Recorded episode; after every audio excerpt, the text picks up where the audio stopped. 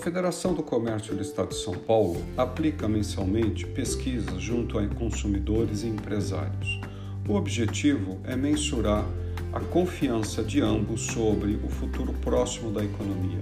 É uma maneira de captar as percepções da classe empresarial, já que a pesquisa é aplicada aos empresários do comércio e do varejo, e também de consumidores, dado que a pesquisa roda entre consumidores na cidade de São Paulo. O fato de ocorrer na cidade de São Paulo nos dá tranquilidade para replicar os entendimentos para outras cidades. Por quê? Porque, na verdade, a Grande São Paulo tem uma heterogeneidade de pessoas, de fluxos de mercadorias, de possibilidades muito maior do que as cidades médias e pequenas do estado de São Paulo. Então, isso serve de referência. No caso dos resultados, a gente nota que a, a, confiança do empresário do comércio caiu no mês de maio em relação ao mês de abril, caiu 6,5%. E o curioso é que caiu 10,6% em relação a maio de 2020. Como sabe, 2020 foi um período difícil, especialmente o mês de maio, onde rondavam muitas incertezas. A queda em 2021 da confiança empresarial é um aspecto mais pragmático, ou seja, não se refere às incertezas da pandemia, como ocorreu lá em maio de 2020. Refere-se à renda e à capacidade de consumo dos consumidores. Portanto, é uma medida mais realista, pragmática, objetiva de poder de consumo das famílias no estado de São Paulo. Essa é uma preocupação que revela a pesquisa. Já o índice de consumidor ou de confiança do consumidor está mais estável. Ele, na verdade, cresceu no mês de maio de 21 com relação a abril de 2021 e cresceu muito mais, 9,4%, em relação a maio de 2020. Então a gente tem a confiança do consumidor estável e crescendo em relação ao ano passado e a confiança do empresário caindo em relação ao ano passado. O que, que a gente entende disso? Bom, em primeiro lugar, os dois índices têm correlação positiva. Então, mesmo com atraso, um índice em relação ao outro, que significa é que os dois ou apresentam percepções positivas sobre o futuro ou percepções negativas. O que está acontecendo é que o consumidor ainda não percebeu os grandes movimentos da economia. E o índice empresarial já mostra que os, o, o empresário do comércio já captou, precificou as tendências para os próximos períodos e, portanto, se apresenta mais preocupado, exatamente porque a pesquisa junto ao consumo, junto ao, ao empresário do comércio, questiona sobre posição dos estoques, sobre contratação e desligamento e se as empresas estão fazendo investimento. Com essas respostas, se mostra que o empresário do comércio está mais preocupado, não está contratando tanto, está vendo os estoques é, variarem menos do que ele gostaria e, portanto, se tornar um pouco mais prudentes. Já o consumidor formando opiniões e sugestões e perspectivas sobre a sua própria vida e a sua própria condição, eles se sentem mais seguros. Se a confiança do consumidor subir ou houver medidas, situações que o fortaleçam, vai provocar uma transmissão à classe empresarial. No entanto, se a percepção dos empresários for mais certa em função da queda de renda dos consumidores, então a gente vai ter um efeito contrário. Vamos observar especialmente a confiança do consumidor, que na ponta recebe todos os impactos da disposição ou disponibilidade de renda, da condição dos seus custos de sobrevivência, etc. E vamos aguardar as próximas pesquisas para consolidar o primeiro semestre de 2021. É isso.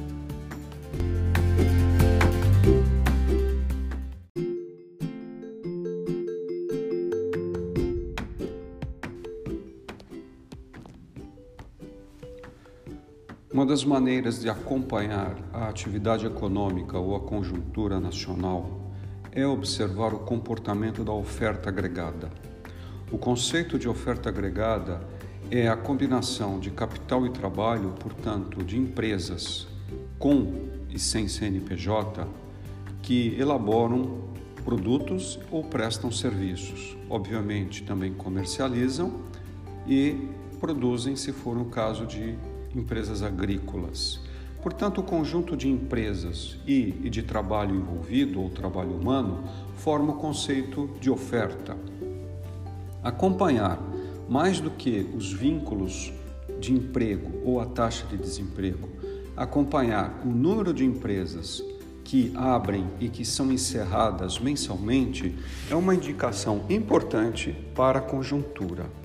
Então, se a gente se perguntar quantas empresas o Brasil tem ativas, então a gente chega a um número de 18 milhões 666 mil 444 registradas no primeiro quadrimestre de 2020 e um número menor no primeiro quadrimestre de 2021, 17 milhões 173 mil 284.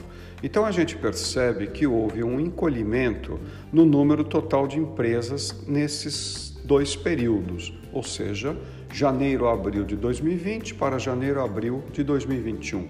O, o encolhimento foi de 1.493.160 empresas. O estado de São Paulo também perdeu 306.816 empresas nesses dois períodos. Por quê? Porque houve encerramento de atividades num volume maior do que a criação. Então, se São Paulo terminou o primeiro quadrimestre de 2021 com 4 milhões 903 903.911 empresas, havia no primeiro quadrimestre de 2020 5.210.727. Então, o que ocorre é uma realocação de riqueza, um redirecionamento para outras atividades e abertura de mercados para muitas que cresceram, expandiram e tomaram lugar daquelas que fecharam. Na cidade de São Carlos, o número total de empresas atualizado para o quadrimestre de janeiro a abril de 2021 é de 31.564. O Ministério da Economia não informou para 2020 e 2019 o número total de empresas. Contudo, o fluxo mensal é importante para a gente entender o que está acontecendo com a cidade de São Carlos. Então, o que a gente pode dizer é que entre janeiro a maio de 2021 foram criadas 1.824 empresas a mais do que encerradas. Então, todo mês a gente tem, por exemplo, em janeiro, uma abertura de 648, 648 empresas e 214 encerradas, o que deu um saldo de 434. E assim aconteceu nos meses de fevereiro, março e abril. E só para deixar marcado aqui mais recente, o mês de maio, a gente teve em São Carlos a criação de 552 empresas e o fechamento de 210, outro saldo positivo de 342 empresas. Então, no conjunto dos cinco meses, 1.824 novas empresas foram criadas. De uma maneira geral, esse resultado é positivo porque essas novas empresas estão mais ajustadas à situação da pandemia, mais afinadas com o novo nicho de mercado que criaram e também mostram uma renovação da capacidade empresarial. É claro que essas criações ou aberturas de empresas podem ter evoluído de empresas que foram recentemente também encerradas é natural. Então há fatores geográficos, fatores organizacionais, fatores conjunturais, como a pandemia, mas se o número fosse negativo, nós teríamos uma avaliação mais pessimista para São Carlos. Então a cidade tem reagido bem quanto ao volume de emprego e também em termos de criação de negócios. Isso é bem importante, ainda mais quando a gente espera um segundo semestre melhor, bem melhor do que este primeiro semestre. Então é isso, obrigado.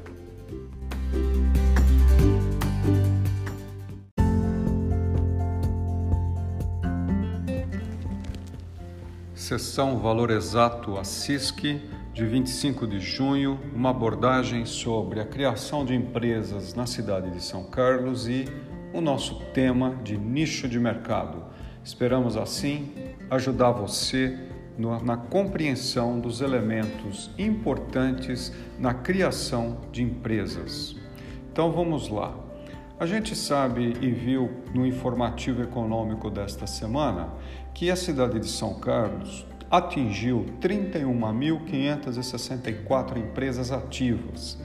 No mês de maio, o total de empresas abertas foi de 552 e de encerradas 210. Então, a gente teve um saldo positivo na criação de ou na, na, na, criação e na capacidade de gerar atividades econômicas, de contratar. A questão é: será que esses, essas empresas criadas tiveram uma nova perspectiva de nicho de mercado? E afinal, o que é o nicho de mercado? Esse é o nosso tema, basicamente, dessa semana. Então, quando uma empresa é registrada na junta comercial, começa a funcionar, já foi definido o bem econômico ou serviço que seria prestado e aí uma classificação dentro da Classificação Nacional de Atividades Econômicas, conhecida como a CNAE. Para fazer isso, o empresário deve ter identificado se o mercado é consumidor local na cidade e às vezes até dentro de bairros exclusivamente, ou se extrapola a cidade e tem caráter regional, nacional e até de comércio exterior. Então, a percepção do tamanho do mercado em termos, em termos geográficos é importante, porque na dimensão geográfica vai existir uma quantidade de consumidores e o perfil desses consumidores associado ao produto e ao serviço da empresa é que vai se tornar o verdadeiro nicho dos clientes. Dentro dessa perspectiva, a renda estimada do consumidor, seja um consumidor bens de consumo e de serviços final ou então intermediário, ou seja, outras empresas qual é a renda predominante, qual é o tipo ou qualidade esperada, o desenho, o formato, o tempo de entrega, as condições creditícias, tudo isso junto vai determinar as condições de uma boa oferta. Então, o empresário que está criando, ou o conjunto de pessoas que criaram as 552 empresas na cidade de São Carlos no mês de maio, deve ter enfrentado esse tipo de questão. Muitos aspectos vêm, às vezes, de experiências de trabalho anterior, educação, treinamento, o fato de conhecer mais tecnologia ou de encontrar oportunidades no mercado local. Então, entenda: o nicho de mercado, um aspecto fundamental para definir o tamanho do público ou a quantidade de pessoas, vezes o valor monetário que será a sua demanda. Pense nisso.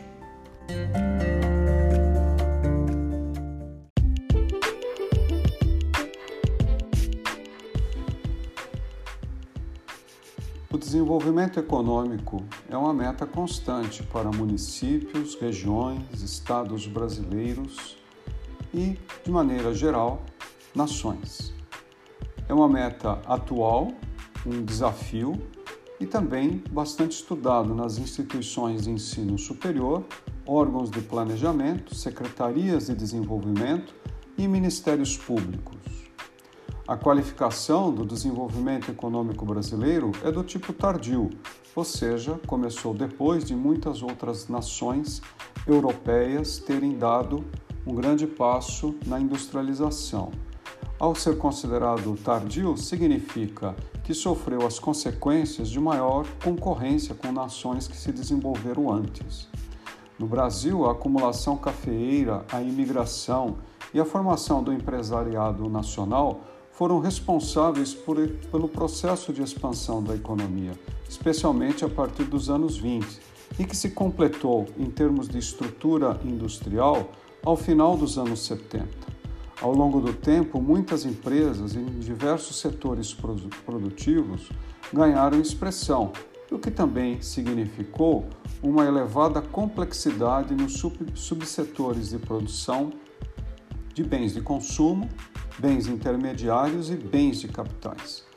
A tipologia de empresas em vários setores, sejam eles industrial, comercial, de serviços ou agrícola, e também construção civil, varia de município para município. Na cidade de São Carlos, nós temos 31.564 empresas estabelecidas na cidade e com diversas naturezas jurídicas. A predominante é de empresário individual, com 22.126 registros, o que significa o empresário por conta própria ou trabalho por conta própria.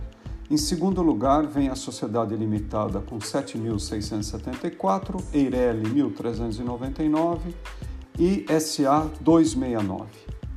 Quanto maior a complexidade, ou seja, a natureza societária, também maior complexidade de carreiras, grau de especialidade de produtos e serviços e possibilidades de interação com o comércio exterior. Assim, quanto maior for o número de empresas de sociedade na forma jurídica de sociedade limitada e anônima, melhor será para o município. São Carlos também dá conta com 15 empresas públicas, 39 cooperativas e 12 consórcios.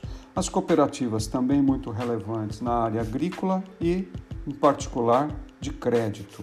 É nessa área que tem ocorrido as spin-offs, também de alta tecnologia, chamadas de fintechs, plataformas financeiras que colaboram ao desenvolvimento empresarial através do financiamento. Esse então é o nosso informativo de 29 de junho sobre empresas são carlenses. É isso.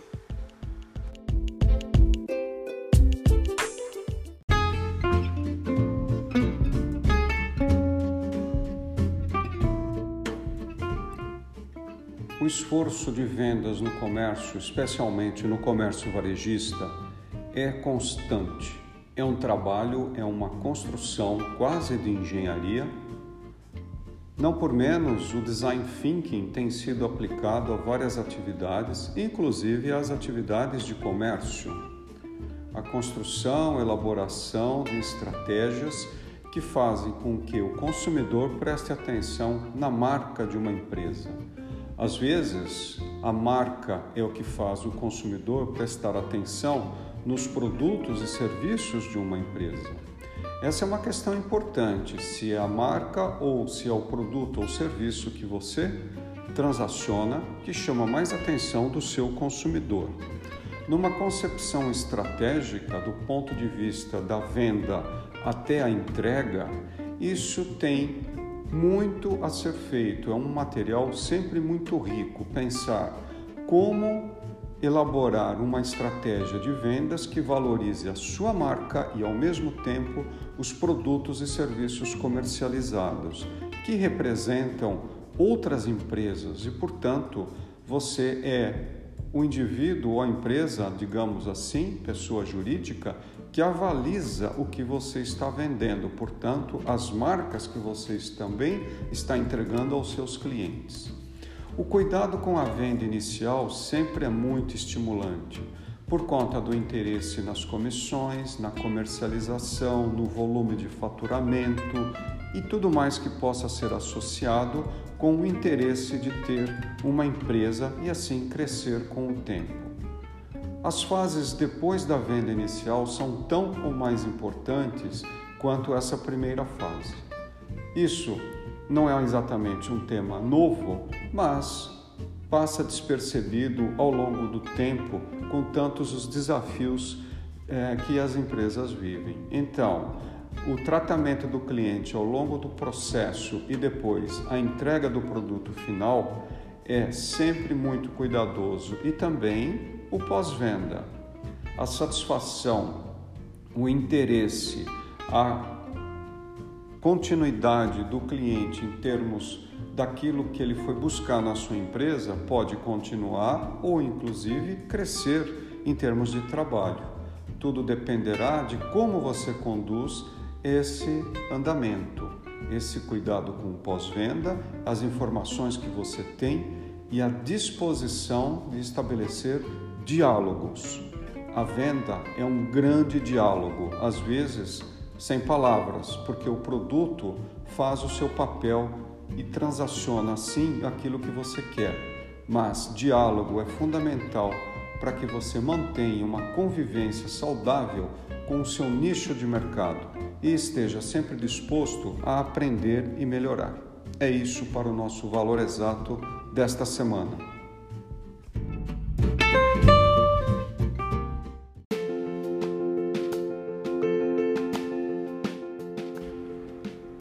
A análise econômica ou de conjuntura pode ser feita a partir de dois elementos denominados antecedentes econômicos e expectativas.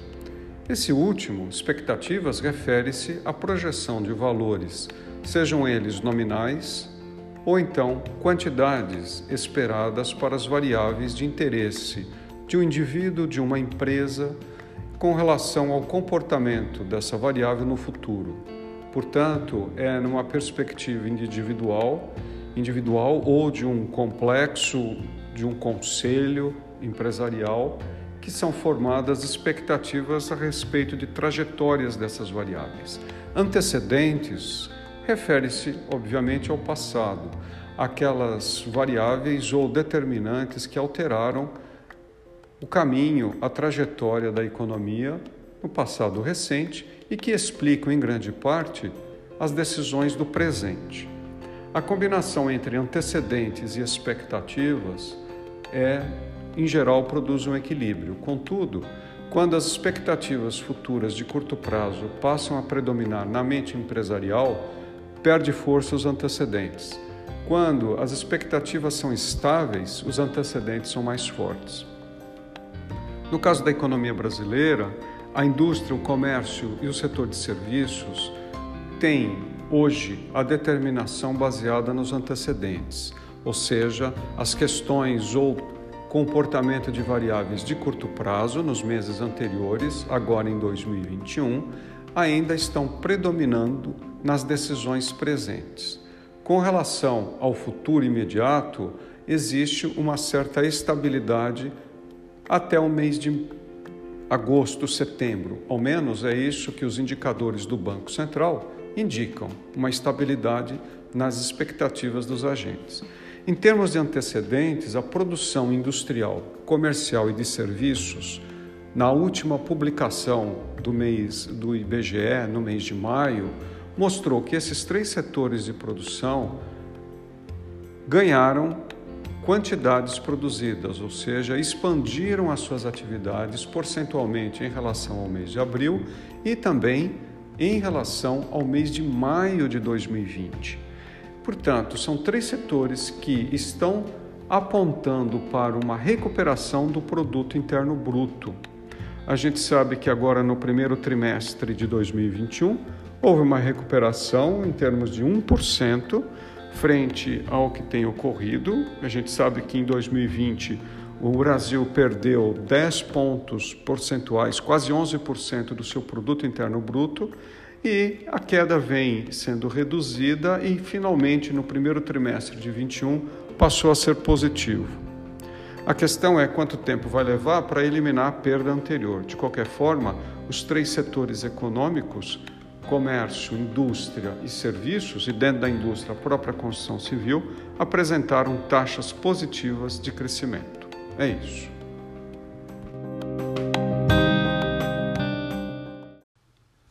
A estrutura produtiva de uma cidade é muito importante para o mercado de trabalho. Por quê?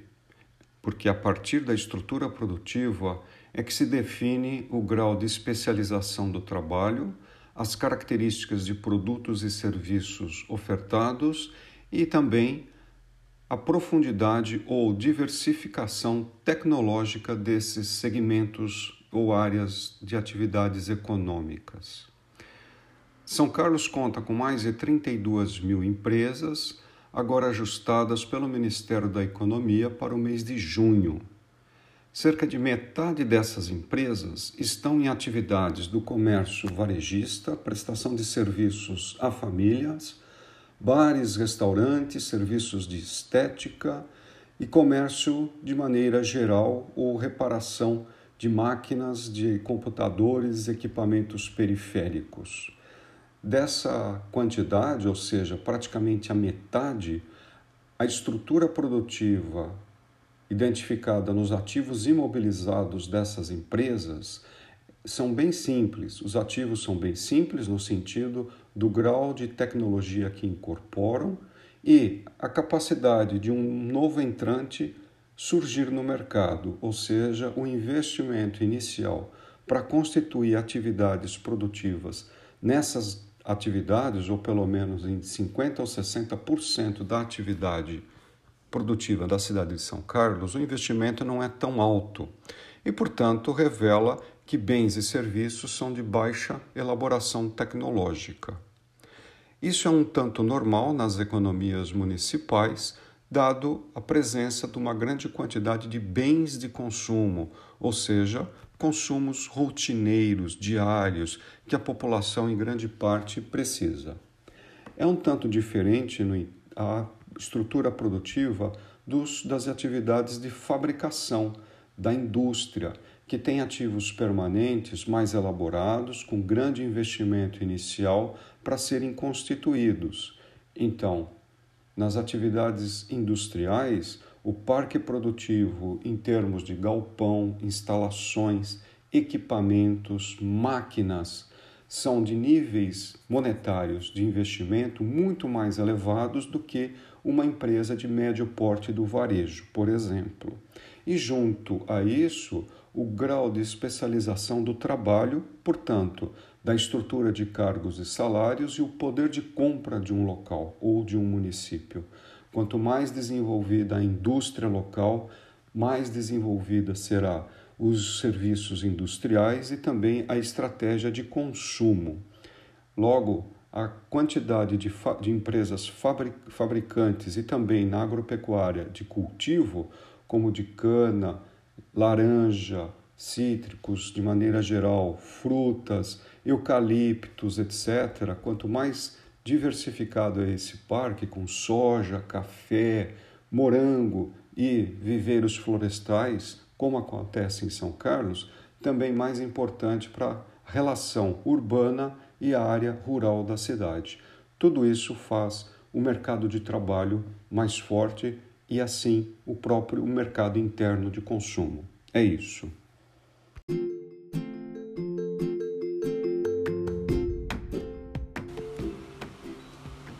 Em 2021, começamos a viver um novo processo de organização das atividades produtivas e também a forma de encarar o mundo do trabalho. As mudanças, especialmente regionais, ficarão mais evidentes. Cadeias produtivas, mercado consumidor, habilidades, instituições de ensino superior e outros elementos também do ensino médio. Tudo isso está em processo de mudança e a organização dos mercados idem. Como é que você vai se posicionar se não conhecer bem o perfil dos estados brasileiros, o perfil da sua região e da cidade? Entenda tudo isso através do nosso curso.